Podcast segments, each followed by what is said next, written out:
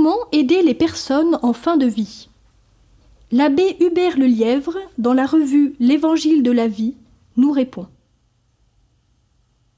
Notre présence à côté d'une personne en fin de vie, que ce soit pour les soins du corps, une présence d'amitié ou pour un temps de prière, requiert d'avoir un cœur de pauvre, une attitude humble et vraie. C'est ce qu'attend réellement une personne au soir de sa vie. Un cœur de pauvre, un cœur humble et vrai, aimant, qui vient la rejoindre dans la vulnérabilité et la pauvreté de son corps, de son âme, de son esprit. Cette personne cherche à être aimée telle qu'elle est, pour ce qu'elle est. Ainsi, tout devient possible.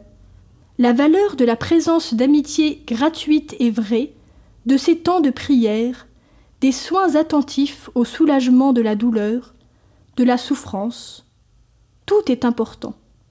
Vie spirituelle, chambre, repas, soins du corps, accès à la chapelle, à la salle à manger, télévision interne, contact avec la nature, téléphone et micro sensibles à distance, etc. La personne en fin de vie, vulnérable et pauvre, est notre maître et notre juge, comme le dit saint Vincent de Paul. La charité nous le demande et l'exige. Cette étape de la vie vécue comme les douleurs d'un enfantement requiert une âme de pauvre, une âme de miséricorde et de compassion pour ceux qui cheminent auprès et avec la personne qui meurt et qui s'apprête à entrer dans la vie. Ce j'ai soif résonne de manière toute particulière en notre temps.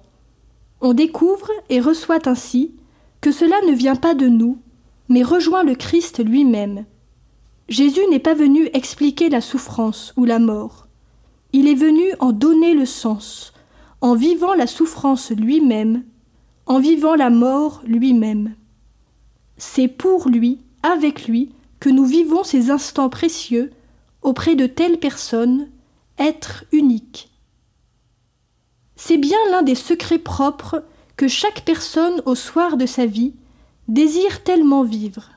Et c'est bien la raison d'être de ceux qui les accompagnent dans leurs différentes attentes, à travers ces manifestations d'une même présence, la charité au sens fort du terme.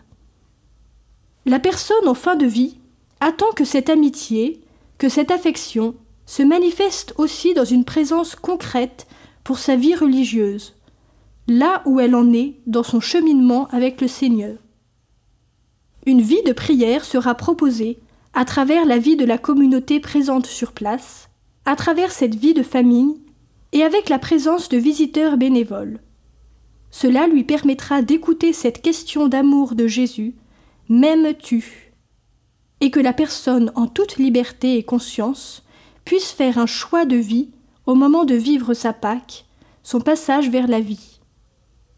Le regard et l'action des soins portés pour atténuer la douleur, diminuer les souffrances, trouvent alors toute leur place comme fruit de cette présence humaine et spirituelle.